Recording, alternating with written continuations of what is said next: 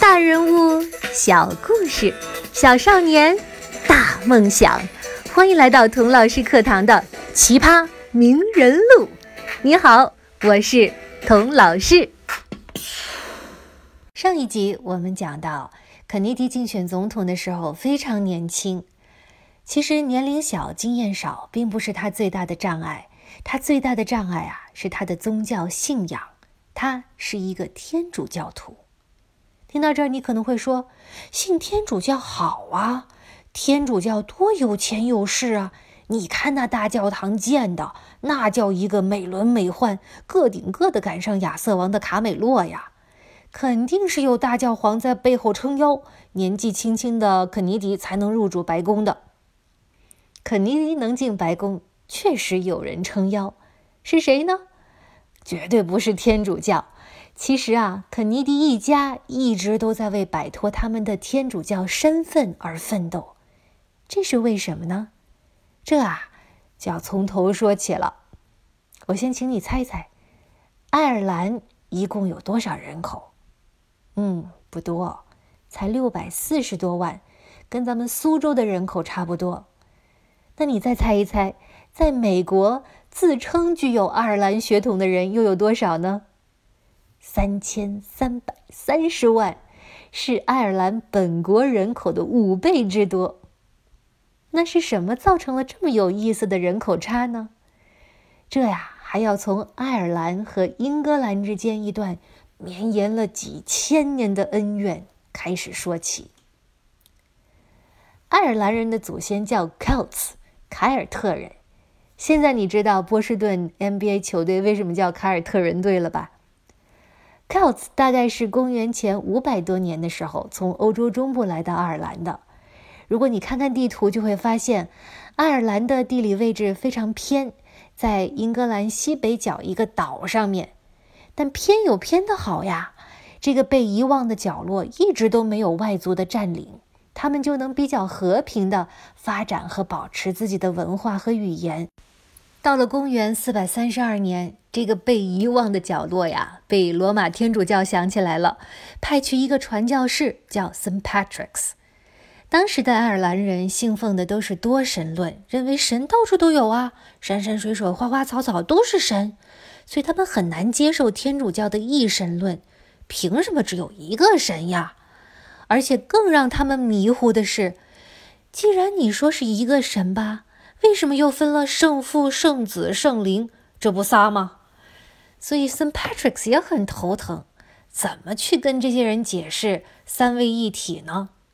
有一天他在传教的时候啊，大家又问起这个问题，他低头一看，遍地都是一种叫三叶苜蓿的野草，他因灵机一动，摘了一片三叶苜蓿给大家看，说：“哎，这个三叶苜蓿每根草茎上都长了三片叶子。”这三片叶子是分开的，同时又被这个草茎连在了一起，这呀就像圣父、圣子、圣灵和神的关系一样。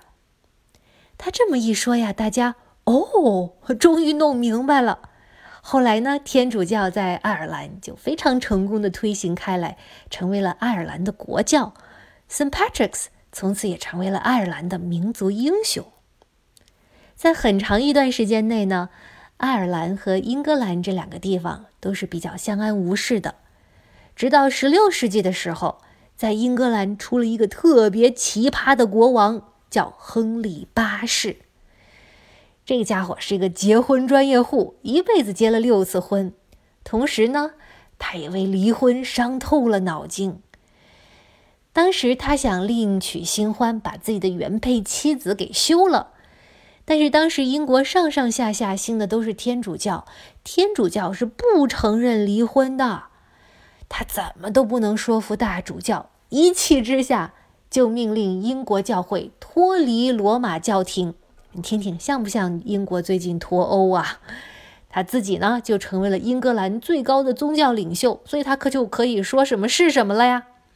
然后他在英国立圣公会为国教。啊，从此脱离了罗马的天主教。大家还记得，天主教在爱尔兰的势力是很强大的，所以爱尔兰人就不高兴了。你一个国王想离婚再娶，不能把咱们都扯进去呀。所以罗爱尔兰的教会就给罗马的教皇写信说：“哎呀，咱们这儿闹翻天啦！他们要废我们的天主教了，你得帮我们呀。”这事儿呢，被亨利八世知道了，哎呀，就非常的生气，说：“你们这贼，里通外国！”就派了重兵去镇压爱尔兰人。从此之后呢，爱尔兰和英格兰的王室就结下梁子了。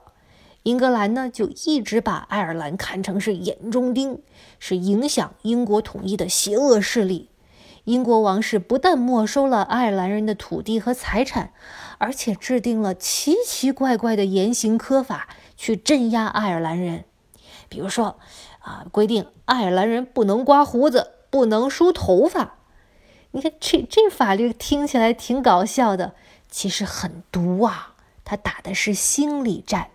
他们的目的就是为了打击爱尔兰人的自信心，让他们的男人都胡子拉碴，让他们的女人都蓬头垢面，从外表到内心都认为自己很低贱。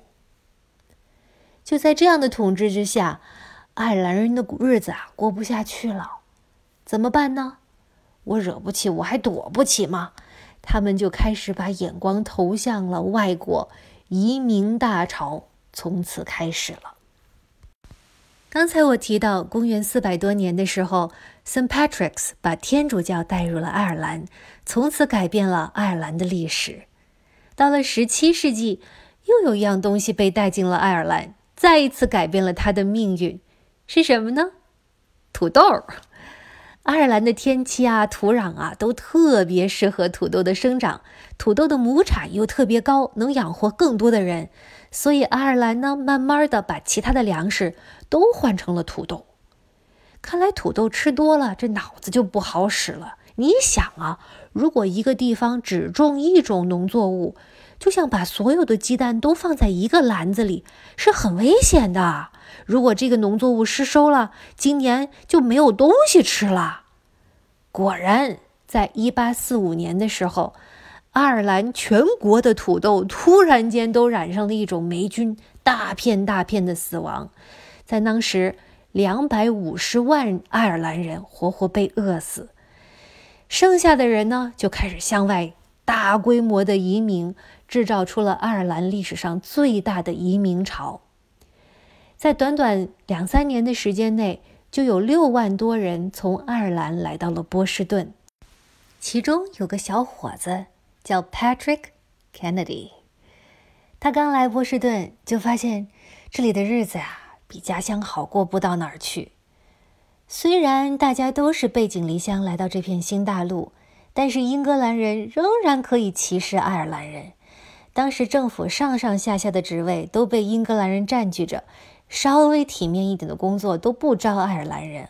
好的学校也不招，明说了，咱们不招天主教徒，就是要把爱尔兰人拒之门外。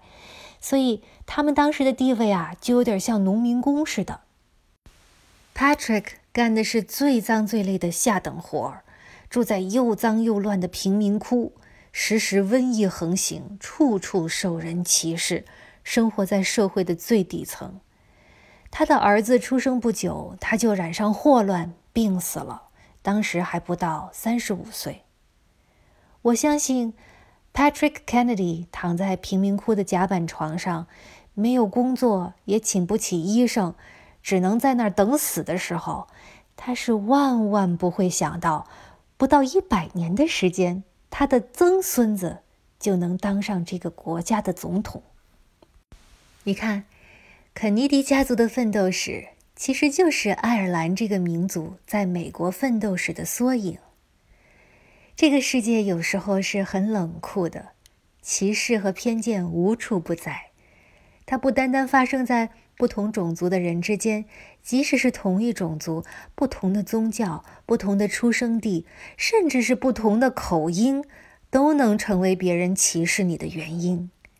关键就在于，你是被歧视打倒。还是能用自己的能力填平歧视和偏见。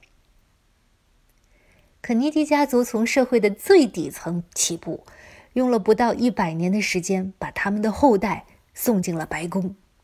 而肯尼迪总统呢更厉害，他用了不到十年的时间，把人类送上了月球。We choose to go to the moon in this decade and do the other things, not because they are easy, but because they are hard. 这就是肯尼迪总统最著名的 Moon Speech 登月演讲。我们为什么要登月？不是因为这很容易，恰恰是因为这很难。说的多好啊！越是有挑战的事情，才越有成就感，才越值得去做，不是吗？挑战自我，明知其不可为而为之，这也许就是帮助肯尼迪家族成功崛起的家族基因吧。人的本性总是贪图享受、趋利避害的，谁生来就愿意吃苦啊？肯尼迪家族从贫民窟奋斗进了波士顿黄金地段的大豪宅，这还比较好理解。老肯尼迪又是如何从大豪宅把他的孩子一个个送上战场，培养成国之栋梁，甚至把其中一个儿子送进白宫的呢？这就值得好好的分析分析了。我们下一集啊，接着聊肯尼迪的卡美洛传奇。